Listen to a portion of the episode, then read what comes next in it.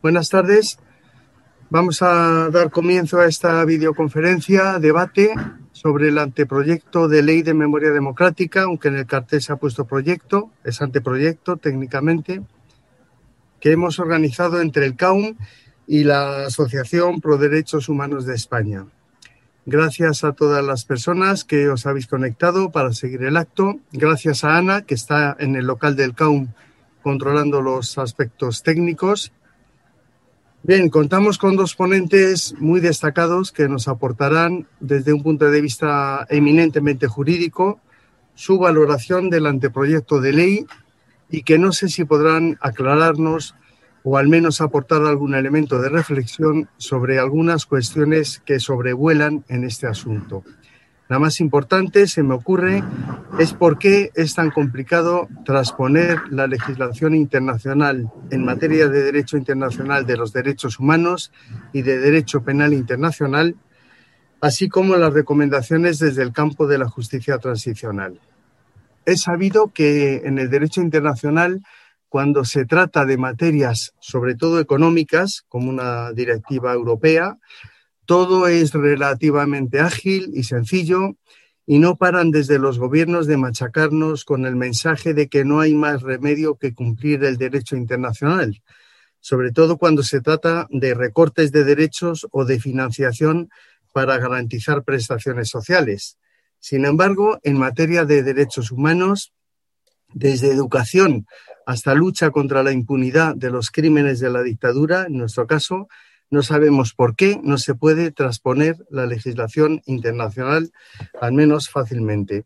De hecho, tenemos dos artículos en la Constitución española que seguramente mencionarán nuestros ponentes, el 10 y el 96, que en materia tanto de derechos fundamentales, el 10 dice que se estará a lo que diga la Declaración Universal de Derechos Humanos y los tratados internacionales en la materia. Y el 96 dice que los tratados internacionales de los que es parte España formarán parte del ordenamiento interno.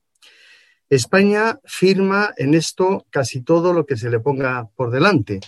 Otra cosa es cumplirlo y en algunas materias ni siquiera tener la intención de hacerlo. Y otra cuestión que me parece relevante, pongo ahí sobre la mesa, es el menosprecio hacia las víctimas de los crímenes del franquismo que hace que se las relegue frente a las víctimas del terrorismo, cuando ambas víctimas lo son de terrorismo. Es más, el terrorismo fundamental, el terrorismo que amenaza a la democracia, no es el de una banda terrorista, que en nuestro país ha podido hacer mucho daño, pero no ha amenazado gravemente al sistema democrático, sino el terrorismo de Estado. Este sí pudre las raíces del sistema democrático y lo amenaza hasta tal punto de que estamos en, el, en un país donde los antifascistas son calificados de antisistema y donde el paraguas de la democracia abarca también a los que no le hacen ascos al franquismo y reivindican su memoria. Bueno, quizá los ponentes mm, puedan, si no contestar a estas cuestiones directamente, al menos arrojar algo de luz con sus reflexiones. Presento ya, sin más preámbulo, a Carlos Castresana Fernández y a Javier Chinchón Álvarez. Carlos Castresana ingresó en la carrera fiscal en 1989. En la actualidad está destinado en el Tribunal de Cuentas. Presidió la Unión Progresista de Fiscales, que hizo en su momento un extraordinario informe sobre los crímenes del franquismo Mm, ingresó en la Fiscalía Anticorrupción, desde donde supongo que dio algún berriche a Jesús Gil, pues fue uno de los casos más sonados en su momento. Pero de los años 90, quizá sus actuaciones más destacadas estuvieron en sus investigaciones en el caso Pinochet, a quien acusó de genocidio, torturas y terrorismo, y sobre los militares que gobernaron Argentina después del golpe de 1976. En 2007 recibió de la Secretaría General de las Naciones Unidas el encargo de dirigir la Comisión Internacional contra la Impunidad en Guatemala, un órgano destinado a colaborar con el gobierno en la investigación y desmantelamiento de grupos criminales incrustados en las instituciones con el objetivo de conseguir la impunidad. Un cargo que dejó en 2010 por el incumplimiento del Estado guatemalteco de su compromiso de combatir la impunidad. Ha sido presidente de la Asociación Pro Derechos Humanos de España.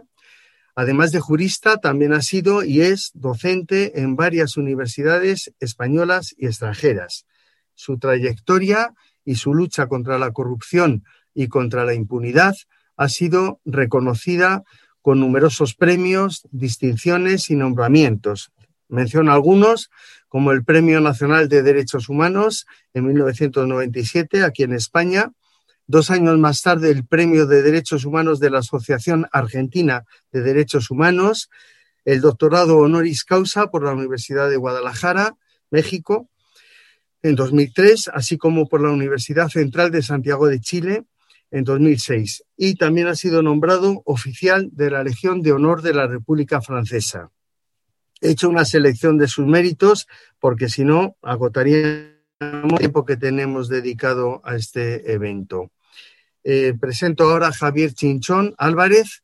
Eh, Javier es doctor en Derecho con premio extraordinario, es licenciado en Ciencias Políticas y de la Administración, mm, profesor en varias universidades españolas también y extranjeras, conferenciante invitado en diversas instituciones igualmente españolas y extranjeras, investigador visitante del Instituto y la Corte Interamericanos de Derechos Humanos, también del Centro Internacional para la Justicia Transicional, del Centro para los Derechos Humanos y la Justicia Global y de la Academia de Derecho Internacional de La Haya.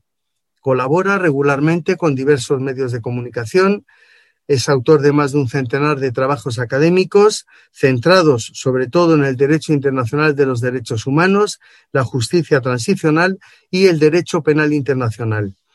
Miembro y consultor de varios organismos españoles e iberoamericanos, entre ellos Rights International Spain, del que fue cofundador, también de la Asociación Española para el Derecho Internacional de los Derechos Humanos, de la que fue director ejecutivo, o de Amnistía Internacional, en la que ha sido consultor de varios proyectos.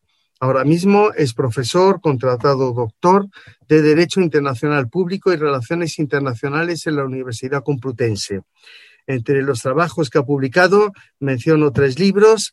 Eh, la sanción de los crímenes de derecho internacional y las violaciones a los derechos humanos en periodos de transición. Otro es Derecho Internacional y Transiciones a la Democracia y la Paz. Y el más directamente relacionados con el tema que nos ocupa hoy, el tratamiento judicial de los crímenes de la guerra civil y el franquismo en España. Bien, empezará Javier. Eh, Carlos y Javier tendrán una intervención de entre 20 y 25 minutos aproximadamente y posteriormente pues tendremos ocasión de trasladar algunas preguntas o alguna reflexión breve de las que entren en el chat. Tenemos de tiempo hasta las 20.45. Javier, cuando quieras, pues puedes comenzar. A ver, ¿se me escucha? ¿Me oís? ¿Me oís bien o no? Yo sí. Ah, vale. Estaba pruebas técnicas. Es que Pedro se ha silenciado y él está como un mimo. Pues es, que la señal va y viene, nos pasa a todos. Yo me estaba cambiando de sitio por lo mismo. Hmm. Oye, mm, ¿se me ha escuchado la presentación? Sí, sí, sí, sí. Es que luego te has silenciado. Ana, ¿se ha escuchado la presentación? Es que yo tenía, ahora me he dado cuenta del audio silenciado. Sí, sí, sí. ¿Te ha escuchado? De acuerdo. Javier, cuando quieras. Muy bien, pues muchas gracias por la presentación y bueno, y haber dicho buenas tardes a todas y a todas las que estéis o viéndonos ahora o viéndonos después, aunque es un poco una situación un poco rara estar hablando, bueno, a un espejo, a una pantalla donde me veo yo o a una, eh, a una cámara, pero bueno, es lo que hay. Y en cualquier caso, eh, para mí es un, bueno, un placer y un honor poder participar en este acto, especialmente de telonero, aunque no le guste que le diga así, de un compañero y maestro como Carlos Castresana, que además él sabe es maestro de generación en generación, porque yo todos los años a mis alumnos de cuarto mm, año de grado y en el posgrado les propongo una actividad basada en una de sus estupendas conferencias. Bueno, como el tiempo eh, es corto, yo me gustaría empezar eh, reconociendo que el, texto que nos concita hoy pues es un documento eh, complejo. anteproyecto de ley de memoria democrática, si lo comparamos con la norma que expresamente dice que, su caso, vendrá a derogar, la conocida como ley de memoria histórica, pues como sabéis, la ley de memoria histórica eh, contaba con 22 artículos y 8, realmente 9 disposiciones adicionales. Este anteproyecto cuenta con 66 artículos y 10 disposiciones adicionales.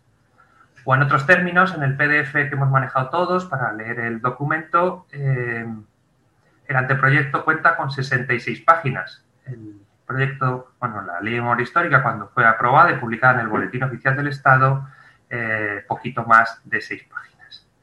Eh, que por cierto, ahora tanto 66, 66, creo que los detractores más acérrimos de la norma, pues encontraron un argumento adicional que seguramente esconda, bueno, el número de la bestia en su contenido.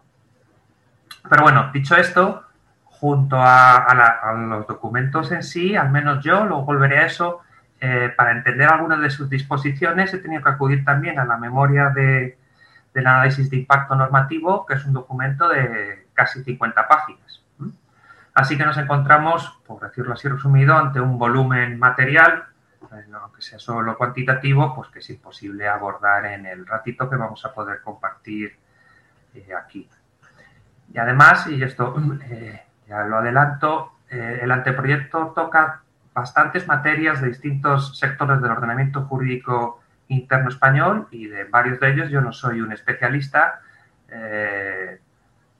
como decía Pedro, yo soy un humilde profesor de Derecho Internacional, que es de lo que sé un poco más y de algunas materias que se tocan, eh, pues no tengo un conocimiento suficiente. Con lo que yo os propondría eh, que dediquemos este ratito a ofreceros, si queréis, un poco como introducción o referencia eh, marco, pues, pues al marco jurídico internacional que utilizamos de referencia general en estos escenarios como pauta de análisis para lo que luego podemos eh, ir charlando.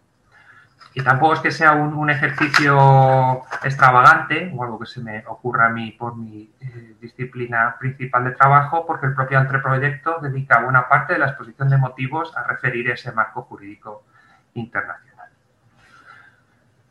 La construcción que históricamente eh, se ha realizado dentro del derecho internacional en este ámbito es desde luego también compleja y tampoco al lugar, sí, cualquier cosa podemos comentarla, pero al lugar hacer una exposición exhaustiva. Así que yo, eh, permitidme que utilice de referencia, bueno, apenas tres o cuatro líneas de un documento muy importante que tiene un, nombre un poco extenso, que se suele conocer como el conjunto de principios para la lucha contra la impunidad de 2005 de Naciones Unidas en este documento se sintetiza y se codifica eh, que en los procesos de transición o en el, proceso de restablecimiento eh, de la democracia, eh, bueno, lo tengo aquí delante, los estados deben atender lo que os leo. Adoptar medidas nacionales e internacionales para que el interés de las víctimas de violaciones de los derechos humanos se asegure conjuntamente, esto conjuntamente es importante, luego volveré, el respeto efectivo del derecho a saber que entraña el derecho a la verdad, el derecho a la justicia y el derecho a obtener reparación, sin los cuales no puede haber recurso eficaz contra las consecuencias nefastas de la impunidad. Aquí nos aparecen esos cuatro grandes conceptos, se han llamado cuatro grandes pilares en esta materia, verdad, justicia, reparación y garantías de no repetición conceptos, pilares, materias, ámbitos que son la referencia esencial en cuanto al comportamiento debido por parte de los estados para, bueno, lo que a nosotros nos ocupa, para establecer el tratamiento debido, en el caso de España, respecto a las graves violaciones a los derechos humanos que se cometieron desde el golpe de Estado en adelante, durante la guerra y hasta la dictadura, etc. Por esto, violaciones a los derechos humanos que el anteproyecto, salvo que yo me haya perdido, no califica penalmente, no refiere más que en una disposición que realmente está hablando de otra cosa, artículo 54, en la que nos llama crímenes contra la humanidad. No hay otra mención en ese sentido. Bueno, el, como sabéis, el cumplimiento por parte de España de sus obligaciones en estas cuatro eh, dimensiones o materias ha sido muy deficiente hasta la fecha. Eh, O por mejor decir, hace un par de semanas, hace muy, poquito, el relator especial de Naciones Unidas en la materia, verdad, justicia, reparación, garantías de no repetición, que se le suele conocer como el relator especial sobre justicia transicional, habló sobre el caso de España y afirmó literalmente, lo leo, que existía una brutal deficiencia del Estado español en relación con el proceso de justicia transicional en nuestro país. Apuntaré aquí brevemente que el, relator especial, en su último informe al Consejo de Derechos Humanos de Naciones Unidas, en este octubre pasado, a partir del contenido de estos cuatro ámbitos o cuatro pilares, eh, eh, extrajo o quiso singularizar o subrayar algo que, aunque está en su contenido, no estaba suficientemente visible a su juicio y que él llevó, llamó la memoria o el deber de memoria. Siguiendo, eh, si queréis, esta ampliación, aunque sea conceptual, porque el contenido ya estaba incluido, estaríamos hablando, por lo tanto, de obligaciones en materia de verdad, de justicia, de memoria, de reparación y de garantías de no repetición en un orden u otro. Y bueno, yo creo que lo que es, exigible en estos cuatro o cinco ámbitos, pues nos puede servir un poco de vara de medir, de eh, evaluación para valorar o dar una visión sobre si el contenido de este anteproyecto acaba en un grado mayor o menor con esa brutal deficiencia del Estado español que afirmaba existía el relator especial. De hecho, el propio, la propia exposición de motivos del anteproyecto refiere que lo que busca con, con su contenido, con después su desarrollo, es precisamente eso. La tengo aquí delante, no leo, pero preservar y mantener la memoria, la reparación, la justicia, las garantías de no repetición. Expresa también de manera literal o refiere de manera literal los pronunciamientos de varios órganos internacionales que han destacado lo que decíamos antes, esa deficiencia o esa brutal deficiencia en el caso español. Y también es interesante un poco lo comentaba Pedro al comienzo, que refiere las normas convencionales que tienen comentados estos órganos internacionales, su control, asesoramiento de cumplimiento, como en su artículo 2 lo establece como piedra de toque esencial en la interpretación del contenido del anteproyecto. Eh, bien, pues a partir de este marco, yo diría que em, el anteproyecto presenta con algunas sombras, pero avances muy importantes, muy destacables, muy estimulantes en materia de memoria, de reparación y de garantías de no repetición. O dicho a la inversa, no los presenta, al menos a mi juicio, de igual intensidad en materia de verdad y de justicia. En el entendido que, en el, que del contenido del anteproyecto se pueda distinguir entre medidas en materia de verdad y materia de justicia, lo que luego volveré en un ratito. Yo un poco cuando eh, nos organizamos eh, un poco de las exposiciones, quedamos un poco en que me iba a centrar más en materia de justicia, que también como ha comentado Pedro en su amable presentación, pues es una cuestión que he trabajado un poquito más en relación a España. En el contenido del anteproyecto, el capítulo 2 del título segundo lleva por encabezado literalmente de la justicia, con un contenido, eso sí, de dos artículos, dos de los 66, ¿sí? que, recordáis que os decía al comienzo.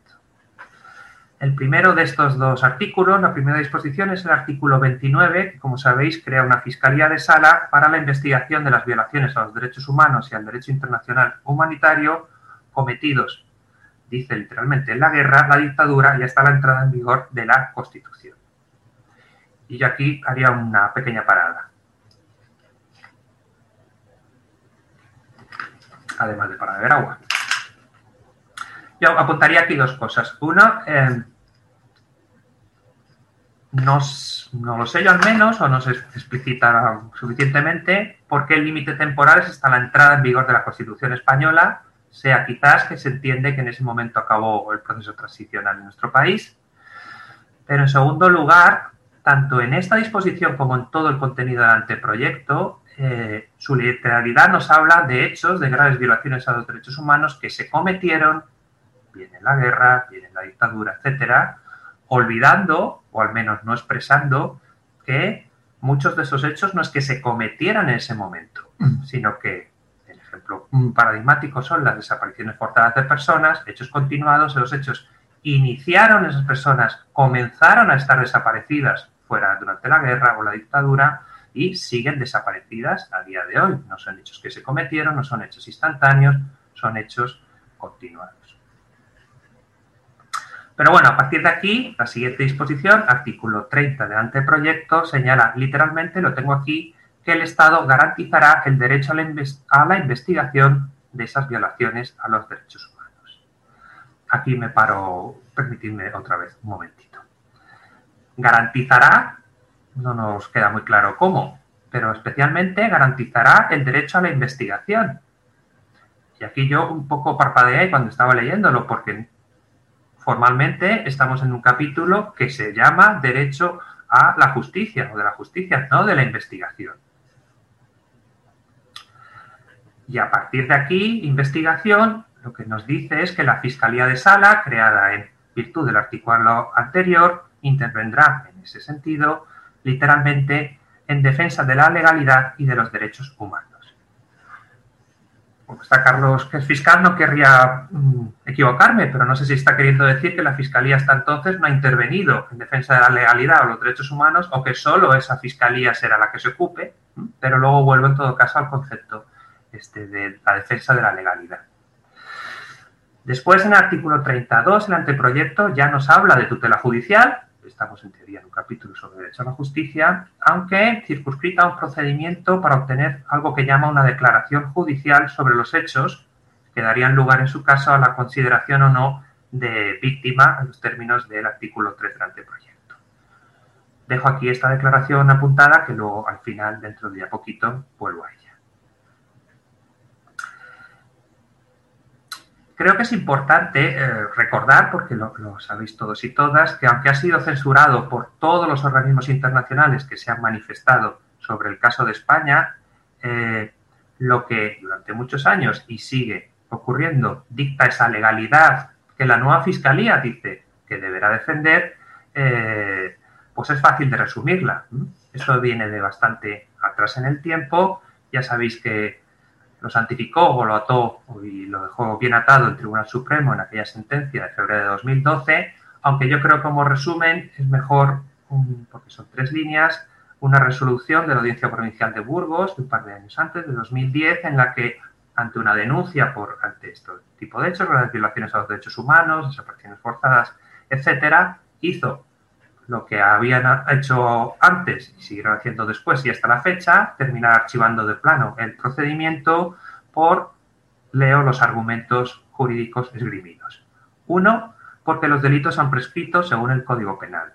Dos, porque la ley de amnistía de 1977 es aplicable a todos los asesinatos políticos. Tres, porque con toda seguridad los autores han fallecido. Y cuatro, fuera de todo ello, porque el tratamiento de la memoria histórica no corresponde o compete a los juzgados. Y yo creo que aquí hay, es una de las cuestiones eh, clave, a mi juicio al menos. Si estamos en un capítulo que se dedica a la justicia, o así por lo menos lleva como título. En el anteproyecto, al menos en lo que yo he leído, no se indica nada o no hay ningún contenido que puede hacer pensar que este estado de cosas, esta interpretación por parte de nuestros órganos jurisdiccionales de esa legalidad que habrá de defender la Fiscalía eh, va a ser alterada. Sabéis que con anterioridad ha habido algunas iniciativas legislativas para no tanto derogar, pero sí interpretar adecuadamente la ley de amnistía del 77, en tanto no aplicable a graves violaciones a los derechos humanos. Más reciente ha habido otra mm, proposición para intentar clarificar, diría yo al menos, el adecuado contenido del principio de legalidad penal, recogiendo, bueno, hay muchos textos, pero lo que ya decía la Declaración Universal de Derechos Humanos en el artículo 11.2, bueno, distintas iniciativas que a mi conocimiento no han contado con el apoyo, en algún caso con la oposición expresa del partido mayoritario en el Parlamento y en el Gobierno y que a lo que yo sé a día de hoy pues no han cristalizado. Y entonces estamos hablando de derecho a la justicia, esta legalidad, esta legalidad es interpretada con lo que eh, se establece hasta aquí, pues yo creo que son dos piezas del puzzle que no encajan, o yo no veo cómo encajan, o al menos no entiendo eh, cómo encajarían. En realidad, y al menos a mi juicio, y ahora en tres minutos, Carlos, si no me corriges sin problema, yo creo que estas dos disposiciones no nos están hablando de justicia o de derecho a la justicia, aunque así vengan eh, contenidas en ese capítulo. Realmente nos están hablando de verdad. Creo que por un lado, la actuación de esa fiscalía podrá llevar a cabo las acciones que fueran en esa investigación hasta, en el mejor escenario, el punto máximo en el que el proceso requeriría intervención judicial. En ese momento el proceso será archivado, llegará hasta donde no haya que judicializarlo. Y en relación, ahí sí, cuando se refiere el texto a, la tutela judicial, a esa declaración judicial que os decía que volvería en un ratito, ya casi acabando, el contenido de esa disposición del 32 no nos dice mucho más sobre, bueno, pues una declaración judicial, pero de qué tipo, en qué procedimientos, em, para completar el, sentido o la voluntad del prelegislador en esta materia hay que acudir eh, a la memoria de análisis de impacto que os decía antes, en la que se explica expresamente de qué, de qué está hablando el artículo 32. Y aquí lo tengo delante. Lo que se pretende es favorecer la obtención de una declaración judicial sobre la realidad y las circunstancias de hechos pasados relacionados con las víctimas de la guerra y la dictadura mediante la regulación del correspondiente expediente de jurisdicción voluntaria. Bueno, favorecer de un lado, pero yo creo que la clave es esto del expediente de jurisdicción voluntaria. Em, Carlos, ahora nos iluminas tú, que conoces mucho mejor este tipo de procedimientos. Yo solo diré que es un procedimiento de naturaleza civil, un poco peculiar, y cuya esencia es que no es un procedimiento contradictorio, es decir, en el que se acude a la autoridad judicial en la exposición de unos hechos acreditados con las pruebas que sean, pues mire, ocurrió esto, lo que fuere para que lo protocolice el que le dé fe. Eh, o por traducir unos términos así un poco más de entendernos. Es un procedimiento en el que, mientras nadie se oponga, en su caso, si el, juez lo cree acreditado, pues da fe de ello. Pero si alguien se opone, el procedimiento debe cerrarse, debe acabarse y derivarse a, a los de judicia correspondiente. Tratando de traducir un poco más. En, en un procedimiento de esta naturaleza, al menos hasta mi entendimiento, si se acudiese con una acreditación de que una persona fue detenida, llevada a tal comisaría, allí fue torturada por tal persona y tal otra, y ocurrió esto y lo otro, ¿sí? Y eso se lleva a ese procedimiento. Y aparecen esas personas o cualquier persona con un interés legítimo en ese procedimiento, sus familiares y demás, y dicen, no, esto no es verdad, el procedimiento debe cerrarse, ¿sí? Y en su caso derivarse, diría yo, al orden eh, penal, porque estamos hablando de crímenes o de presuntos crímenes, y en esa orden jurisdiccional la legalidad entendida hasta la fecha por nuestros eh, tribunales derivaría en el archivo del proceso. Em, este tipo de procedimientos en su momento tuvieron, eh, hay un, caso famoso de los hermanos La Peña, un avance importante, para luego conseguir una exhumación, pero en cualquier caso, a mi juicio, nos estarían llevando a un ámbito de la verdad o en su caso de la reparación eh, no así de justicia, como al menos anuncia ese capítulo. Y ya termino. Em, como decía, yo creo que el anteproyecto presenta eh, muchos avances importantes los otros ámbitos que hemos hablado, memoria, reparación, en garantías de no repetición, incluso si queréis en verdad ampliada, llevando esto de justicia a la dimensión del capítulo en el que se caratula como derecho a la verdad, em, pero como trataba de subrayar antes, los estados en esta coyuntura, en el tratamiento de este tipo de mm. situaciones, mm, no tienen un catálogo abierto. No se trata que sobre las cuatro obligaciones o cinco que decíamos, los estados puedan escoger, bueno, establezco más medidas en, materia de reparación, en detrimento de justicia, o más verdad, pero menos garantías de no repetición, sino que es clave ese concepto que decía importante de que debe atenderlo conjuntamente decir, debe atender medidas en las cuatro o cinco dimensiones sin poder equilibrar más de una o menos de otra. Eh, y yo creo que en este, en este anteproyecto, en materia de justicia, pues no hay nada. Saldo sería cero. ¿Y qué diría finalmente? Pues que creo que el, el devenir posterior, el legislador, debería ser más valiente en este ámbito, apostar por otro tipo de medidas, eh, o si no, si lo cree imposible, que sea más honesto y que borre, elimine, extraiga del contenido del anteproyecto referencias a la justicia o al derecho a la justicia. Eh, porque ya acabo en conclusión, en el texto, tal y como está hoy, eh, el derecho a la justicia o la justicia no están y quizás cabría preguntarse finalmente, sabiendo que no están, si se les espera. Y aquí lo dejo. Gracias. Muy bien, muchas gracias Javier. Y ya damos la palabra directamente a Carlos Castresana. Carlos, cuando quieras, por favor. Eh, perdón, como previa, entiendo que tengo alrededor de 20 minutos y que luego habrá un debate. Pueden ser 25 también. Bueno, sí, yo tiendo mucho a hablar, o sea que tengo ese síndrome de Fidel Castro, me cortáis si me excedo. Eh, pero yo creo que conviene hoy ser conciso y de alguna manera clarificar.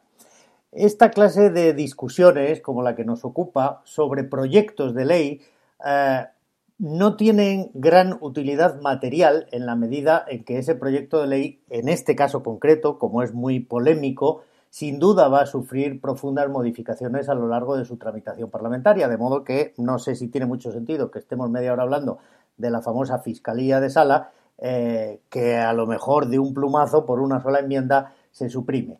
Pero el ejercicio es importante, yo creo que para que la opinión pública, los que nos estáis escuchando, podáis iros formando una opinión acerca de ese proyecto, de lo que representa y de lo que puede contribuir, o a lo mejor no, a la convivencia en España, a la mejora de nuestro marco de convivencia, principalmente a la reconciliación, que yo creo que sigue siendo una asignatura pendiente, y a la convivencia de todos los españoles. En ese sentido, yo tendría que hacer solo dos puntualizaciones antes de entrar en materia. Una, agradecerle mucho a Pedro esa presentación tan cariñosa que ha hecho, eh, que es innecesaria, pero que ya que está hecha, pues ahí queda.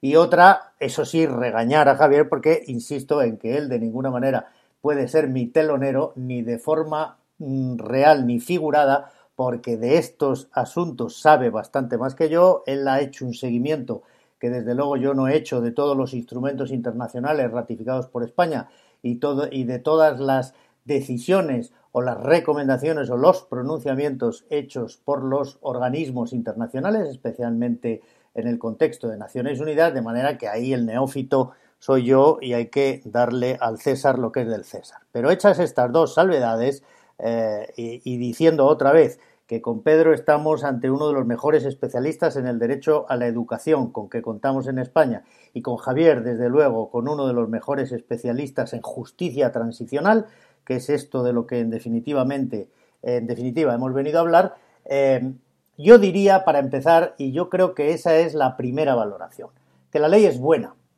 que la existencia misma del anteproyecto es una muy buena noticia.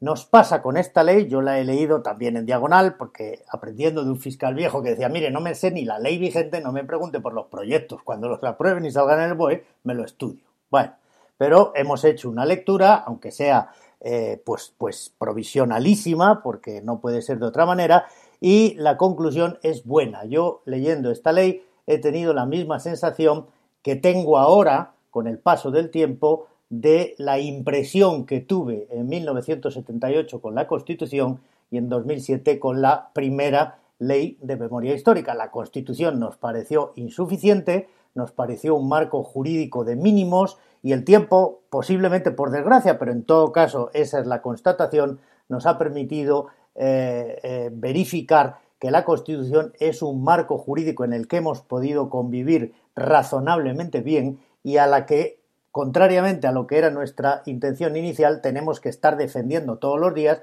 porque cada vez que los grupos más conservadores de nuestro país la quieren tocar, se acercan a ella, siempre para reducirla, para quitarle contenido, para mm, reducir la interpretación y la aplicación de los derechos, y otro tanto ocurrió con la ley de memoria histórica del gobierno de Rodríguez Zapatero. Nos pareció una burla, nos pareció absolutamente insuficiente, pero hay que reconocer en honor a la verdad que al amparo de esa ley se han producido algunos avances muy importantes en estos años en toda esa política de sumaciones, en el movimiento memorialista, que no hubieran sido posibles si no hubiéramos tenido ese primer paso. Bien, con esta nos pasa exactamente lo mismo. Tú te la lees y dices, es completamente insuficiente.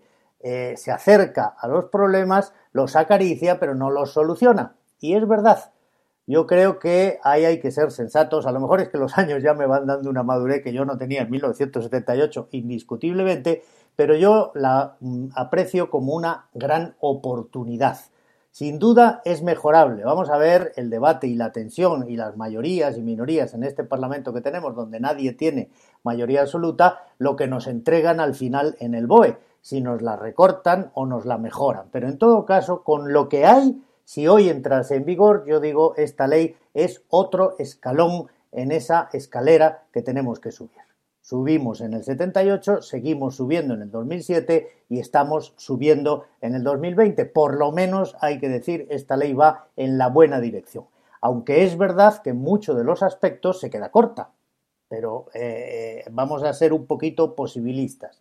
La ley representa grandes avances en materia de memoria, grandes avances en materia de preservación de los archivos, de la exhumación de las fosas, del reconocimiento de los derechos de las víctimas de la dictadura, de las posibilidades incipientes, es quizá donde es más floja o más indefinida, de investigación de los crímenes del conflicto armado y después, sobre todo, de la dictadura, pero es algo, es un avance. Desde luego, nada de eso está vigente hoy. Y sobre todo no está vigente, y ahora lo diré porque ese es el objetivo fundamental de un ejercicio de memoria histórica que yo creo que en España no se entiende porque siempre se dice que los eh, que propugnan eh, eh, la memoria son revanchistas, que son nostálgicos, que están anclados en el pasado y eso me parece que viene de un desentendimiento que es lo primero y lo más importante que nosotros tenemos que clarificar. Cuando se habla de la memoria histórica no se está hablando de cuánto dinero le dio Juan March al general Franco para armar el golpe de Estado y la consiguiente guerra civil. No se está hablando de cuánto cobraban del gobierno británico de Winston Churchill los generales de la Junta de Defensa Nacional que auparon a Franco a la jefatura del Estado, porque eso no nos afecta hoy. Esa es verdad que es una tarea que corresponde a los historiadores. Sin embargo, hay otras partes, hay otras parcelas fundamentales de nuestro pasado y desde luego de nuestro pasado no democrático que necesitamos revisitar porque eh, capturan nuestro presente e hipotecan nuestro futuro. De manera que los ejercicios de memoria histórica no consisten, como se dice también de manera tendenciosa, equivocada, no creo que no intencionada, no por desconocimiento, sino porque sencillamente es un tabú que se quiere obviar, los ejercicios de memoria histórica no consisten en imponer una verdad oficial, sino en visitar nuestro pasado para arreglar las consecuencias reales que seguimos padeciendo al día de hoy como consecuencia de no haber resuelto debidamente ese pasado. Es evidente que en la transición se tuvo que hacer todo ese paquete de medidas de verdad justicia, reparación y sobre todo no repetición, en lo de no repetición es donde yo me quiero detener con más detalle, porque al no haberlo hecho en 1975, al no haberlo hecho tampoco con ocasión de la aprobación de la Constitución, que hubiera sido el momento ideal en 1978, concedamos a los artífices de la transición que a lo mejor las circunstancias no eran las propicias, que el horno no estaba para bollos, que la reacción que pretendía volver a la situación anterior estaba todavía muy viva, vale, démosles hasta 1982, donde el primer gobierno socialista, con 10 millones de votos y 200 diputados, sí podía claramente haber hecho ese ejercicio indispensable, que no se trata de una hipótesis discrecional, sino que hoy en día, y está bien consolidado, es una imposición del derecho internacional de los derechos humanos, usted no puede pasar la página sin leerla. Y por último, y eso me parece también que es importante revisarlo, si no se pudo hacer en el 75, ni en el 78, ni en el 82, en el 85, cuando ingresamos en la Unión Europea, cuando el sistema democrático español se podía considerar ya definitivamente consolidado, la propia Unión Europea, antes de admitirnos como socios, debió decirnos, tienen ustedes una tarea pendiente. Y si no antes, inmediatamente después de admitirnos, decir, mire, tienen ustedes que homologarse y reconocer los derechos. Y ese hubiera sido un momento temporalmente muy adecuado porque la mayor parte de las víctimas todavía estaban vivas y ahí sí tenía sentido reconocer el sufrimiento que habían padecido durante la dictadura, declarar que el sufrimiento que habían eh, experimentado era injusto, que no tendría que haberse producido y darles las reparaciones que hubiera correspondido. Bien, todos esos trenes se fueron y nosotros nos quedamos esperando sentados en la estación. Y ahí seguimos. Insisto, en el tren de 2007 algo hemos recorrido, pero sigue quedando pendiente buena parte del trabajo. Me interesa el derecho a la no repetición porque no hacer la tarea no solamente representa un incumplimiento del derecho internacional, sino que tiene consecuencias, y consecuencias muy graves, porque los eh, organismos, las personas, los grupos interesados en perpetuar un cierto status quo se aprovechan de la inactividad de los demócratas para, eh, pues si no darnos los sustos, desde luego volver hacia atrás o mantener en un estado de tabú aquellas cosas que deberían ser revisadas.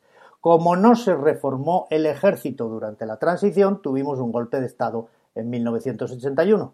Como no se reformaron las fuerzas y cuerpos de seguridad del Estado en la transición, tuvimos terrorismo de Estado hasta 1986. Como no reformamos el sistema judicial, la justicia que tenemos es la que hoy podemos ver que emana de ese Consejo General del Poder Judicial que parece imposible renovar. De manera que no hacer la tarea a su tiempo tiene consecuencias. Bien, ¿cuáles son las reminiscencias de la dictadura franquista desde 1939 hasta 1975 que seguimos padeciendo hoy? Pues primero las violaciones de los derechos humanos. No somos una mm, terrible dictadura de los países del sur, como por desgracia proliferan, pero sí seguimos teniendo una importante asignatura pendiente y en el ejercicio de memoria que yo creo que ahora hay una oportunidad de hacer con estas medidas, siquiera de manera fragmentaria, porque no se crea una comisión de la verdad, pero se crea esa figura del fiscal especial y se crean otros mecanismos que permiten actualizar el pasado y aprender las lecciones que están pendientes de ser eh, aprendidas y aprobar esas asignaturas para tener un país mejor. Bien, Habrá que examinar, porque así está previsto, las violaciones de los derechos humanos de la dictadura. España es un país que vive instalado en el negacionismo y la verdad, creo que debo decir, es bilateral. Nosotros no podemos seguir negando desde un sector democrático progresista que la República de entre 1936 y 1939 ya no se parecía a la República Democrática que despertó tantísimas ilusiones en 1931 y que bien avanzada la guerra, las violaciones de derechos humanos imputables directa o indirectamente al Estado fueron muy graves. Hay que empezar por reconocer eso porque es la única eh, circunstancia en la que se nos reconocerá legitimación para reprochar las terribles violaciones que en ese mismo periodo, entre el 36 y el 39, se produjeron en el grupo de los insurrectos que derribaron el gobierno elegido democráticamente. Y por supuesto, si podemos tener alguna polémica respecto de esos tres años, creo que no tanto respecto de los siguientes 40 años, donde si algo se puede reprochar, desde luego, son todas esas violaciones que fueron de alguna manera amortiguándose, pero que en los primeros años yo creo que no hay duda en que pueden calificarse como crímenes de derecho internacional, mínimo crímenes contra la humanidad. El estado de guerra en España se mantuvo vigente hasta 10 años después de terminada la guerra, hasta que iban a entrar en vigor las convenciones de Ginebra y entonces el general Franco consideró que era conveniente declarar la paz para que no le resultase aplicable. El estado de guerra, insisto, se extendió 10 años y en esos años las violaciones, desde luego, eh, se eh, alcanzan el nivel de crímenes internacionales. Luego se suaviza, se convierte, vamos a decir, en una dictadura al uso, pero las violaciones siguen siendo continuadas y siguen siendo muy graves eh, mm, los, presos políticos en campos de trabajo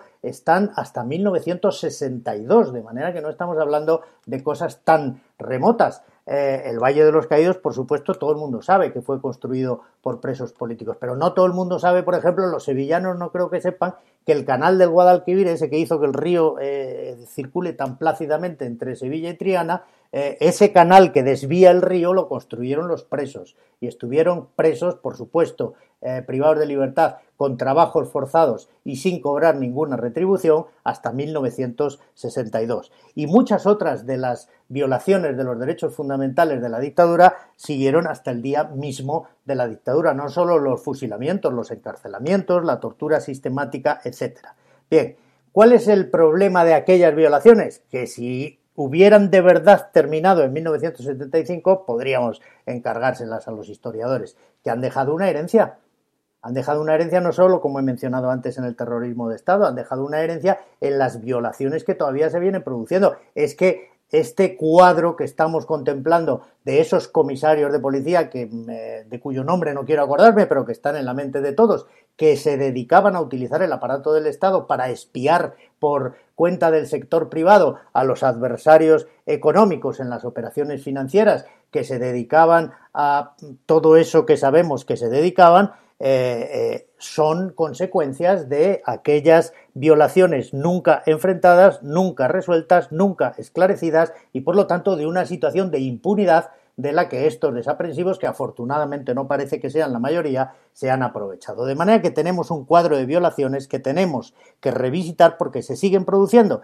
Ya no es cuando el conde Chiano y Himmler en 1940 visitaron la España de Franco y reportaron uno a Mussolini y otro a Hitler, esto es terrible esto es desconocido. Es decir, que si a los alemanes y a los nazis y a los fascistas italianos les parecía terrible, ¿cómo sería la represión de la España de esos años? Pero claro, aquí hemos tenido Tribunal de Orden Público hasta el día en que ese tribunal se disolvió para constituir la Audiencia Nacional, en 1977. Aquí hemos tenido eh, eh, todas esas situaciones de, privación de derechos, de privación de libertad, de malos tratos en las comisarías y las seguimos teniendo, según los reportes eh, de los organismos internacionales, en los centros de detención de extranjeros, en los centros de detención de menores, en los centros de privación de libertad de enfermos mentales que están internados contra su voluntad y en los centros penitenciarios. Y España tiene un rosario de condenas en el Tribunal Europeo de Derechos Humanos por no investigar las denuncias de tortura. Es verdad que no hay condenas, pero es porque no hay investigaciones. De manera que de aquellos polvos vienen estos lodos. Esa es una asignatura pendiente que hay que revisitar porque de otra manera no seremos capaces de tener unas instituciones fuertes, transparentes y confiables, que es lo que corresponde en un Estado de Derecho. Y esa situación se ha venido produciendo y se ha venido perpetuando porque el, Poder Judicial español pasó de puntillas por la transición. Las reformas fueron mínimas. El Consejo General del Poder Judicial, que se constituyó por primera vez en 1980, fue el único verdaderamente participativo, luego se convirtió en un aparato de reparto de poder y de cargos entre el PSOE y el PP principalmente, y de ahí vienen las designaciones de magistrados de nuestros más altos tribunales, Tribunal Supremo, Audiencia Nacional y por otro camino, pero en la misma dinámica, Tribunal Constitucional, que hacen que no se haya producido una evolución que no necesitaría esta ley de 2020 ni hubiera necesitado la ley de 2007, sino que con la Constitución de 1978 y las normas del derecho internacional nos habrían permitido jurídicamente ponernos al día. Resulta inexplicable si no es por esa falta de medidas de reforma durante la transición de nuestro Poder Judicial que el Tribunal Supremo rechazara el recurso de revisión por el fusilamiento de Julián Grimau, que fue condenado a muerte por un tribunal que no estaban constituidos ni siquiera por licenciados en Derecho. Resulta imposible comprender cómo el fusilamiento de Blas Infante, que fue paseado y tirado en una, en una cuneta con, un bala, con una bala en la cabeza y después de muerto juzgado y condenado para incautar sus bienes, no haya sido objeto de revisión. Y no ha sido objeto de revisión porque el Tribunal Supremo se ha resistido hasta este momento a hacer la tarea que tiene que, hacer de revisar eh, la jurisprudencia a la luz de la Constitución y sobre todo a la luz de eh, la evolución de nuestro derecho, perdón por la interrupción, que corresponde al Tribunal Constitucional. El Tribunal Constitucional ha rechazado sistemáticamente todas las demandas de las víctimas del franquismo diciendo es que los derechos de la Constitución entraron en vigor en 1978 y por lo tanto las situaciones anteriores no pueden ser revisitadas. Y yo digo, no es tan difícil establecer un puente de constitucionalidad entre 1931 y 1978 porque los derechos fundamentales que les fueron reconocidos a los españoles en la Constitución de la Segunda República nunca fueron válidamente derogados, solo fueron abrogados por la fuerza de las armas y solo pueden considerarse legítimamente derogados a partir de 1978, cuando aquella Constitución democrática es reemplazada por otra Constitución democrática. De manera que no es que el derecho a la presunción de inocencia en los juicios sumarísimos solo exista desde 1978. Ese derecho ya estaba en la Constitución de la Segunda República. Y por lo tanto podría perfectamente haberse hecho ese puente de constitucionalidad y decir todo lo que ocurrió durante los años de la dictadura que fuera contrario a los derechos fundamentales reconocidos en la Constitución de la República es nulo de pleno derecho como lo sería hoy si se realiza un juicio con violación del derecho a la presunción de inocencia, después de 1978. Bien, pues antes, después. Eso hay que revisitarlo. Ah, con la iglesia hemos topado, Sancho, decía eh, Don Quijote, y ese choque era puramente físico porque entraban en una aldea por la noche y se encontraron con el edificio de la iglesia, pero eso ha dado lugar a esa expresión tan española de que tenemos un problema con la iglesia. El papel de la Iglesia, y me refiero a la institución como tal jerárquica, pero también a las órdenes religiosas, tiene igualmente que ser visitado de nuevo. No solamente porque queramos saber cuál fue el apoyo que la Iglesia le dio a esa cruzada nacional católica en la que consistió nuestra guerra civil, no solamente porque queramos saber cómo influye eso en la España actual, sino porque hay toda una serie de cuestiones fundamentales en un Estado de Derecho que distan mucho de parecerse al país no confesional que dice nuestra Constitución que somos y que realmente no somos. La enseñanza concertada, Pedro puede hablar más de eso. ¿Cómo puede ser que con mis impuestos que yo no asigno a la Iglesia Católica se esté pagando el concierto de la enseñanza privada en centros religiosos cuando la única enseñanza que debería ser pública y gratuita debería ser la enseñanza de los colegios públicos. Y el que quiera llevar a sus hijos a un colegio privado está en su perfecto derecho, pero se lo tiene que pagar de su bolsillo. ¿Cómo puede ser que todavía al día de hoy un sector enorme de la sanidad privada está en manos de órdenes religiosas? ¿Cómo puede ser que hasta el día de hoy todavía hay una presencia de ciertas órdenes religiosas en el aparato del Estado, en el Poder Judicial, en el Ministerio Fiscal, en las fuerzas y cuerpos de seguridad del Estado, en el Ejército. ¿Cómo puede ser que tengan esa presencia en el sector económico? ¿Cómo puede ser que las órdenes religiosas intervinieran tan activamente en la sustracción de menores durante la dictadura y sigan teniendo hoy un papel importantísimo en la tutela de menores, en los procedimientos de adopción y, en definitiva, cómo puede ser que una institución o sus órdenes que coadyuvaron tanto en la represión de las mujeres durante la dictadura, porque todos los centros para madres solteras, etcétera, estaban eh, bajo la tutela de la Iglesia, más que bajo la tutela del Estado y hoy en día esa situación de alguna manera se haya perpetuado también y en definitiva y por último cuánto de la represión ideológica que parecieron los homosexuales, por ejemplo, se debe a la influencia de la Iglesia Católica que hasta el día de hoy sigue diciendo que la homosexualidad es una enfermedad y un pecado y que hay que curarla. ¿Cuál es su poder económico? ¿Cómo se explica que en el siglo XXI, en un Estado de la Unión Europea, los obispos tengan todavía capacidad de inmatricular fincas? Y la pregunta, ¿cuántas fincas llevan inmatriculadas? Porque esas iglesias de pueblo, esos cementerios, esos conventos que han sido construidos por los pueblos, hoy son propiedad privada de órdenes religiosas o de la Iglesia.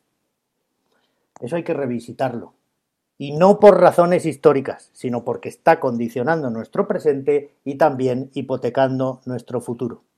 Las empresas, por supuesto, cuál fue el poder económico que sostuvo la dictadura, quiénes se lucraron y quiénes son las empresas de hoy, porque las grandes constructoras en realidad son aquellas derivadas, fusionadas, cambiando el nombre, cambiando la participación de los accionistas, que explotaron el trabajo esclavo de los obreros eh, prisioneros políticos durante la dictadura.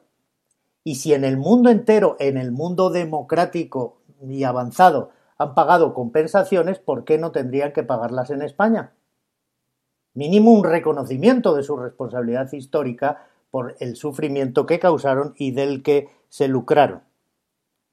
¿Cuál es la estructura que ha venido desde la dictadura y que sigue presente en nuestro sistema financiero, en nuestra industria? Las gasolineras, por ejemplo, fueron adjudicadas todas a personas adictas al régimen, los estancos y tantas otras cosas.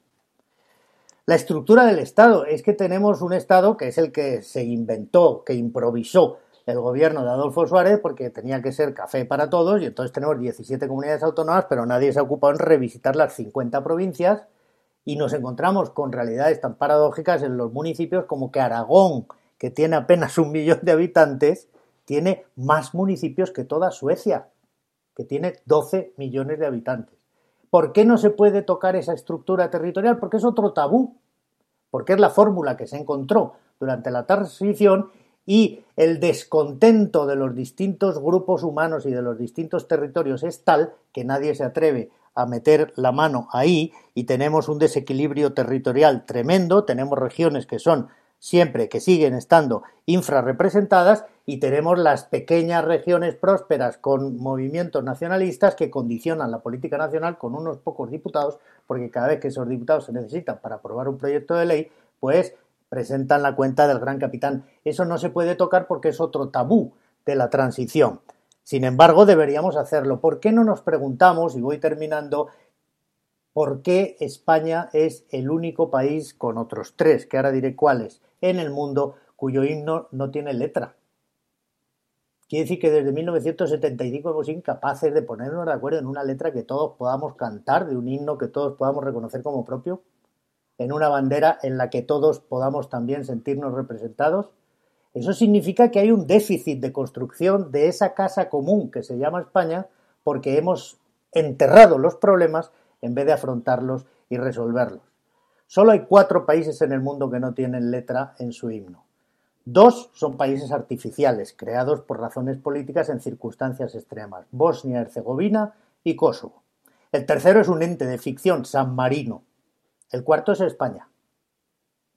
Entonces yo pregunto, ¿por qué no somos capaces? Y la situación era mucho más terrible y mucho más difícil de hacer lo que hicieron en Sudáfrica, que hoy tienen una bandera con 27 colores que representa a todas las distintas instancias e intereses y todos los sudafricanos se, tienen, sienten ahí representados.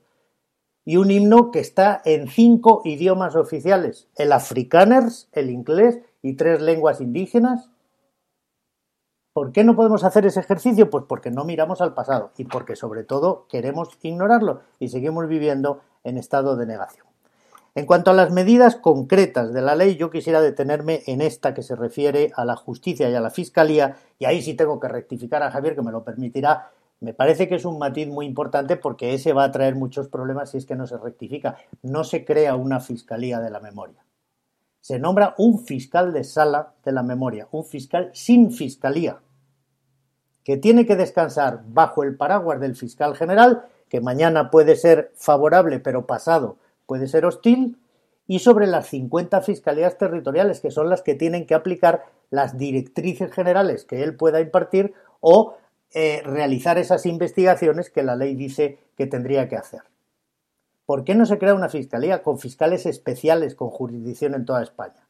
No creo que sea solo por razones presupuestarias, porque el coste de 8 o 10 nóminas es insignificante, pero tiene un peso político importantísimo el hecho de que se haya optado por nombrar un fiscal y no crear una fiscalía, que siempre tiene una nota de mayor permanencia, que tiene medios propios y que es así puede realizar sus propias investigaciones. Pero ese fiscal solitario como Don Quijote o como Gary Cooper no va a llegar muy lejos si no tiene el apoyo de la institución y ese es discutible que lo pueda obtener.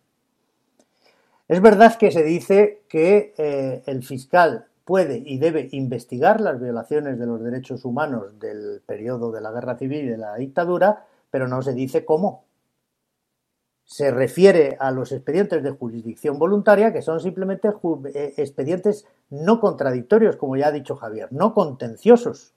Eso sirve para una adopción. Si yo quiero adoptar a Javier Chinchón, él está de acuerdo, nos vamos al juzgado, vienen mis hijos, dicen que ellos no se oponen y el juez dice, bueno, pues nadie de los interesados se opone, lo apruebo. Pero con que uno de mis hijos diga que no, que no le da la gana de que Javier sea heredero de mi fortuna inmensa junto con ellos, pues ya el juez dice, mire, perdóneme, esto se ha vuelto contencioso, yo no puedo autorizar esa adopción, váyase a un pleito.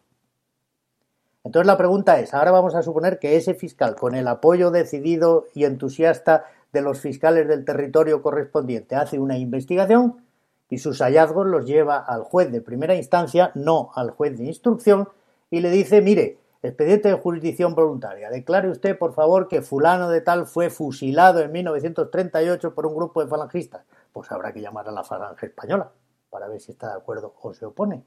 Y si se opone, se acabó. O a fulano de tal le quitaron un estanco y se lo dieron a otra persona. Habrá que llamar a esa otra persona o a sus herederos, que naturalmente se opondrán, de manera que el recorrido de la jurisdicción voluntaria va a ser muy corto. Tiene las patas muy cortas. Pero suponiendo que la jurisdicción voluntaria pudiera producirse en algunos casos, bueno, pues hubo una masacre en tal sitio, en tal fecha, como los autores no son conocidos, no tenemos que citar a nadie, se pone un cartel en el tablón de los edictos del juzgado, no viene nadie, pasan 15 días, se aprueba, vale, se produjo una masacre sin autor conocido. Hasta ahí puede llegar la jurisdicción voluntaria, más allá va a ser muy difícil. Pero es que, además, el problema es que no existiendo eh, esa situación, es decir, habiendo contradicción, oponiéndose a alguien, se dice, bueno, y ahora vayan ustedes a los juzgados. Sí, vayan ustedes a los juzgados, vale, sí, el fiscal se dice puede ejercer las acciones. Las personas interesadas también pueden ejercer las acciones. ¿Quién paga las costas? El fiscal nunca le condenan en costas, pero si al demandante le condenan en costas, y si la eh, eh, declaración no tiene ningún contenido práctico material, ¿cuál es el sentido de gastarse el dinero en abogado y procurador y litigar? La vía civil no parece viable. La vía contencioso administrativa, que es contra el Estado o los organismos públicos, tampoco parece aplicable. Y la eh, jurisdicción penal es la gran desconocida en este proyecto de ley, porque no ni, está ni se la espera, y es la única que de verdad podría investigar crímenes porque es la que está creada y concebida para eso. Dicho esto, hay otra cuestión que a mí me gustaría, volviendo al asunto del Poder Judicial que pasó de puntillas por la transición, revisitar muy brevemente. La prescripción. Los crímenes, por lo menos esos, los de la primera etapa, vamos a decir del año 40 al 50, a grosso modo, que tienen categoría de crímenes internacionales, son imprescriptibles. Lo dice el derecho internacional y eso es un principio sentado y consolidado que nadie discute fuera de nuestras fronteras pero en nuestras fronteras parece que todavía no ha llegado. Y los jueces siguen diciendo sistemáticamente que esas violaciones están prescritas y que por eso no las pueden investigar. Bien, esto es una cuestión de interpretación. No haría falta ni esta ley ni ninguna otra para que los jueces entiendan y apliquen que los crímenes de naturaleza internacional no prescriben y por lo tanto se pueden investigar en cualquier tiempo. Pero es que la misma regla de tres cabe aplicar al tema de la amnistía. La amnistía, no hay ninguna duda, con todas las declaraciones que ya se han producido, que es nula en lo que se oponga a los derechos de las víctimas. No quiere decir que sea nula entera. La ley está vigente y la ley es aplicable. Ocurre que hay una trampa desde 1977, cuando la ley fue aprobada, que fue aprobada en el entendido de que la aplicación de la amnistía no era automática y sigue ahí. Podemos ir a buscar el artículo y ahí lo dice. Cuando hay unos crímenes que se han cometido, se inicia una investigación, esa investigación se tiene que agotar. Se tienen que determinar qué clase de delitos son, quién y cuándo los cometió, por qué los cometió y sólo cuando exista la intencionalidad política que establece la ley de amnistía, entonces se aplica caso por caso, singular e individualizadamente la amnistía y se le dice al señor, a usted le hemos procesado por un homicidio o le hemos procesado por unas torturas, pero no le vamos a abrir juicio oral por aplicación de la ley de amnistía. ¿Qué es lo que se ha hecho? Anticipar el resultado de la aplicación de amnistía, aplicársela a todo el mundo sin hacer ninguna investigación. De manera que en realidad, incluso con la ley de amnistía vigente, sin tocarla, se podrían, se deberían hacer, se deberían haber estado haciendo desde 1977 todas las investigaciones en sede penal de todas las violaciones de los derechos humanos de la dictadura y después discutir caso por caso si la amnistía era o no era aplicable. Y de la misma manera, todas esas condenas que ahora se van a declarar nulas parece que con un efecto puramente simbólico de los tribunales de excepción, de los consejos de guerra del Tribunal de Orden Público, podrían haber sido revisadas con una interpretación generosa en términos constitucionales del recurso de revisión. Porque si resulta que, insisto, con arreglo a la Constitución del 31 y a la del 78, los tribunales de excepción de la dictadura eran nulos de pleno derecho, porque eran contrarios a los derechos fundamentales de los españoles, cualquier resolución emanada de esos tribunales de excepción tendría que ser, por la misma razón, nula de pleno derecho. Eso se podía perfectamente haber articulado por el procedimiento del recurso de revisión, con una reforma mínima o, en todo caso, con una interpretación en clave constitucional de ese recurso extraordinario. No se ha hecho hasta ahora, no parece que los jueces vayan a hacerlo y, desde luego, no con las medidas tan poco concretas que impone este proyecto de ley que espero que afine un poquito para que tenga una mayor virtualidad práctica, porque de otra manera nos vamos a volver a tropezar con lo mismo. Los jueces ordinarios van a seguir diciendo que los hechos estaban prescritos y el Tribunal Supremo no se va a pear de que la amnistía tiene plenos efectos, se haga o no se haga investigación, que no merece la pena ni siquiera iniciar la investigación y que en todo caso, iniciada la investigación, habiendo por aquí o por allá alguna intencionalidad política, los hechos no son perseguibles. De manera que, en realidad, y si vamos al fondo, a la esencia y no a las formas, seguimos teniendo un mismo problema. Y el problema es que no hemos visitado nuestro pasado y seguimos anclados en este pasado R que R y nadie se mueve de sus posiciones porque nadie siente la necesidad de moverse. Y naturalmente los que tienen algún esqueleto en el armario se sienten más confortable con las puertas del armario debidamente cerradas que con las puertas abiertas.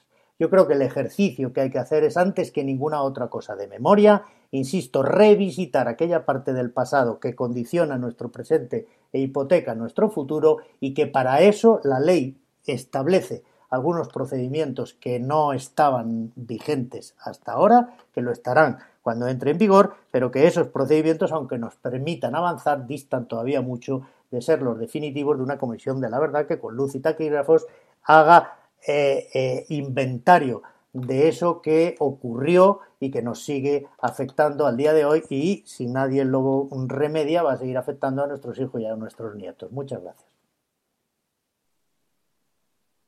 Gracias, Carlos. Bueno, eh, veo aquí en el chat algunas intervenciones, no muchas, pero bueno, a efectos de preguntas que se pueda trasladar como pregunta. El más activo ha sido Julio Recuero, que es un miembro muy activo, perdón por la redundancia, en la Ronda de la Dignidad y en el movimiento memorialista, que hace aquí varias observaciones sobre la ratificación del Estatuto de Roma y la Corte Penal Internacional, yo creo que eso está, es decir, España tiene ratificado ese estatuto, ¿no? No, no tiene por qué suponer esto ninguna duda. Eh, bueno, como la reclamación del estatuto público y jurídico para las víctimas del franquismo, como las tienen, como la tienen las víctimas del terrorismo, es lo que pone encima de la mesa. Eh, sobre la ley de amnistía, algo que yo creo que tú ya has comentado, Carlos, y no sé si merece más comentario. Eh, más, más, más. El estatuto es quien debería, el, Estado es quien debería responsabilizarse de las exhumaciones de las fosas. Ahora mismo no sé qué dicen esto la ley en este momento, pero sí, bueno, eso es lo que yo entiendo que también dice el derecho internacional. Y bueno, aquí hace una observación cómo es posible que Marcos Ana siga siendo culpable, en fin, y visto como un asesino por el ordenamiento legal, ¿no? Si queréis añadir algún comentario a estas eh, cuestiones, Javier o Carlos, pues, pero no veo aquí más preguntas. ¿Tienes que activar el micrófono, Carlos? Sí, no, yo digo que las cuestiones en general me parece que están más o menos respondidas. No sé qué opinas tú, Javier. Yo no he visto, las estoy viendo así en diagonal, pero no veo ninguna a la que no, hayamos hecho mención, más bien porque son comentarios precisamente al hilo de, que de lo que íbamos diciendo, ¿no? Sí, sí, sí, sí. El tema de la imprescriptibilidad de los delitos de lesa humanidad, yo tenía entendido que sí tiene ratificado España esa, convención. No. no, está ratificado. Mira, ahí sí podemos decir una cosa concreta. Y ahora veo que hayan entrado alguna que otra pregunta. No, ah. eh, es que eso efectivamente eh, fue muy conflictivo. Hay una primera convención que es de 1968 que la proponen los países del Pacto de Varsovia y la firman solo ellos. La firman Polonia, la firma Rumanía, la firma eh, eh, Hungría, todos los del bloque del Este y naturalmente los países occidentales en aquel momento de Guerra Fría la sabotean. Pero luego hay una convención europea que, eh, bueno, al final, y, quiero decir, y luego ya cuando termina la Guerra Fría, si ha tenido más ratificaciones, tienen 55, pero desde luego no la de España. Y luego, el dato me lo sé muy bien porque es que por casualidad lo miré ayer. Eh, la Convención Europea, que hay otra sobre imprescriptibilidad de, los, de lo mismo, de los crímenes internacionales, es de 1974 y esa tuvo ocho ratificaciones hasta el día de hoy y bueno, pues está en vigor, pero no es por vía convencional que se ha establecido, es por vía de la jurisprudencia de los tribunales internacionales y luego, por último, desde luego, para los 123 Estados miembros del Estatuto de Roma que han ratificado la Convención, ahí sí está muy claro, todos los crímenes del Estatuto de Roma se declaran expresamente imprescriptibles. Pero insisto, antes de que existiera el Estatuto de Roma, la jurisprudencia era pacífica ya en los tribunales internacionales de que esos crímenes no prescriben. Porque, además, por una razón, eh, yo creo, de sentido común, además de justicia o, de imposición del derecho internacional. Porque los estados responsables de los crímenes no los persiguen por obvias razones. Entonces, claro, un crimen contra la humanidad cometido en Polonia, las autoridades polacas, por una razón u otra, estas y las que vienen y las anteriores, no lo persiguen. Entonces, no puede depender la aplicación de un principio del derecho internacional de la voluntad de un solo Estado, porque son normas de todos que tenemos que procurar hacer cumplir entre todos. De modo que eso no me suscita ninguna dificultad y, sin embargo, los tribunales españoles no han querido darse por enterados. Pero vamos, eso es tanto como la otra declaración que Javier sabe muy bien y que es pintoresca de que los tribunales españoles han considerado nula la ley de amnistía de Chile, nula la ley de amnistía de Argentina y siguen considerando perfectamente válida la ley de amnistía de España. Dice, oiga, Eh, aquí hay una intervención más eh, de Constanza. ¿Qué ocurre cuando se argumenta que los crímenes de esta naturaleza se cometieron antes de que, de España firmara un tratado que los considera como tales? Bueno, eh, es un poco sobre lo, sobre lo mismo. María Trapiello, ¿qué posibilidades vende que se admita en la ley una verdadera comisión de la verdad? Pedro, ¿me oyes? ¿Sí? Sí. Digo, por, por, como yo también las estoy viendo, si quieres por, por comentar eh, un, par, un poco en la línea que decía Carlos, porque veo ahora eh, otra pregunta de, de, Pepe Pegalán sobre la Convención de la 68. Desde que esto es un, concepto, de un problema de principio de legalidad penal y cosas un poco más aburridas, pero desde que ya está incorporado del 2003 en adelante ese carácter imprescriptible, el sumarse a la convención ahora más adelante en el tiempo, creo que no eh, nos daría ningún plus.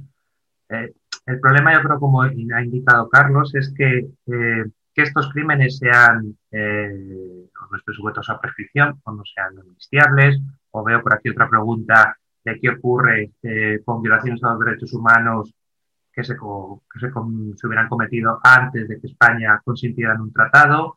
Es que en el sistema internacional la única fuente de creación de obligaciones, como sabéis, no son solo los tratados internacionales, que los antes los principios generales, la costumbre internacional, el derecho internacional general. Eh, el Tribunal Supremo hizo ahí una especie de juego macabro eh, en la interpretación como tal. Quiero decir que eh, una ejecución extrajudicial cometida fuera del conflicto armado, por no meternos en, derecho internacional humanitario al inicio de la dictadura, era una violación a los derechos humanos según el derecho internacional general, no porque violase ningún tratado en concreto, una norma convencional. Eh, violaba el derecho internacional general, si queréis, codificado, cristalizado en la Declaración Universal de Derechos Humanos. Yo no, creo que tanto sea un, problema técnico o normativo, sino, como decía Carlos, por las razones que arrastramos históricas de interpretación por parte de nuestros tribunales absolutamente refractaria a la incorporación de las normas de derecho internacional eh, vigentes, no solo convencionales. Eh, con esto que, que, hablábamos antes del principio de legalidad penal y demás.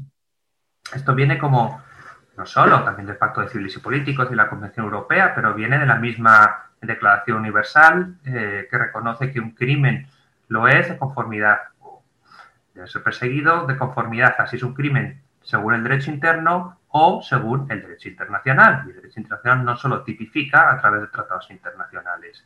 ¿sí? Yo creo que no es un, problema técnico y el problema, los problemas técnicos se solucionan eh, con discusiones técnicas y, es un problema de voluntad. No, es que nos falten herramientas o es que no haya herramientas en el baúl jurídico para solucionar esos problemas, sino que de las herramientas posibles eh, se han descartado, se han lanzado por la ventana todas las que harían viable una investigación, adoptando eh, las que no pinchan. Y en todo caso es una discusión de naturaleza, si queréis, más teórica, eh, eh, pero un poco dispar, porque son los mismos organismos internacionales que se encargan de examinar el cumplimiento de las normas correspondientes, en el caso de España, los que ellos y no otros, más allá de la opinión que tengamos nosotros, le han indicado que está incumpliendo esas obligaciones. Eh, no es una discusión de tertulia o no, el órgano correspondiente se lo ha indicado por las razones jurídicas eh, al uso. Bueno, uno puede resistirse y hacerse oídos sordos, ya no solo a lo que digamos muchos otros, sino a los mismos órganos que España ha aceptado que examinen si cumplen con esas obligaciones, le han dicho que no, y en gran parte ha dicho, pues estupendamente, pues así voy a seguir eh, sin cumplirla la Comisión de la Verdad que plantea María Trapiello dice qué posibilidades veis de que se admita en la ley una verdadera Comisión de la Verdad. No sé si habéis visto esto. Em, a ver, yo digo que la ley es buena en el sentido de que sí permite algunos espacios de verdad y de memoria eh, que hasta ahora no existían. Sin embargo, no da el paso de proponer la creación de una comisión de la verdad. De manera que en eso claramente, vamos a decir, se queda a mitad de camino. Supone un avance respecto de lo que existe hoy, pero no llega a aquello que, a mi modo de ver, necesitamos. Eh, no sé qué juego podrán dar ese fiscal especial y las otras medidas que están contempladas del esclarecimiento de los archivos, de la investigación de los crímenes, del reconocimiento de las víctimas, etcétera, pero en todo caso es claramente insuficiente. De todas maneras, de nosotros depende, creo yo, utilizar todos los instrumentos legales que estén disponibles en cada momento para ensancharlos, para aplicarlos con la mayor generosidad posible. Eh, no es lo que debería, creo yo, no es lo que cabría esperar.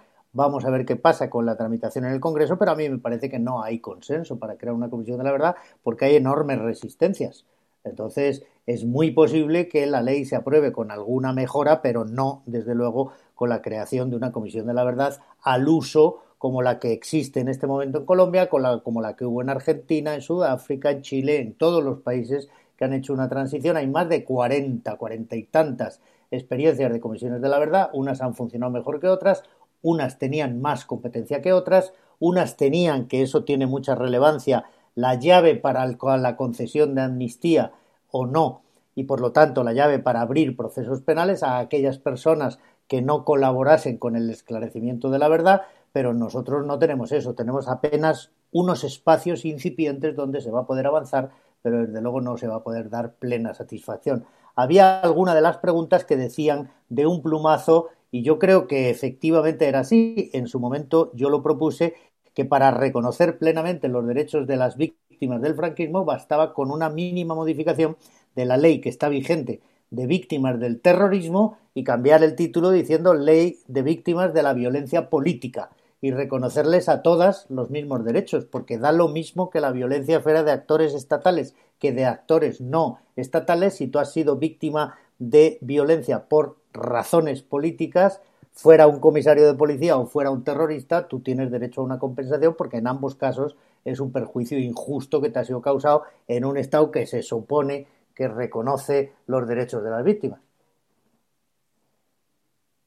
Muy bien, bueno, pues eh, no sé, aquí hace una observación Pepe Galán que no sé si tiene respuesta, ¿no? Porque se eliminan los símbolos de la dictadura, que bueno, se eliminan relativamente y se sigue admitiendo que Televisión Española ofrezca el acceso a, bueno, al nodo. Bueno, no sé si queréis comentar algo sobre esto, ¿no? Eh, y no veo más preguntas por aquí, sino... Hombre, yo si el nodo, que es un, un, gran retrato de la dictadura, porque aunque fuera propaganda, pues exhibía muy claramente en qué consistía todo ese oscurantismo militar, religioso, civil, de intereses económicos, etcétera, si el nodo viniera acompañado de una explicación apropiada de memoria diciendo, mire, esto que acaba usted de ver en realidad lo que significa es esto otro, pues sería muy educativo. Claro, el nodo así, sin anestesia para personas sin conocimiento previo de cuál era la situación, pues puede ser verdaderamente disolvente. Pero no solo el nodo, sino muchas otras cosas. Yo ahora hace varios años que no lo miré, pero la última vez que lo miré, en el libro de estilo del New York Times, decía que Franco era un general eh, conservador y católico que devolvió la paz a España y no decía que se la quitó primero.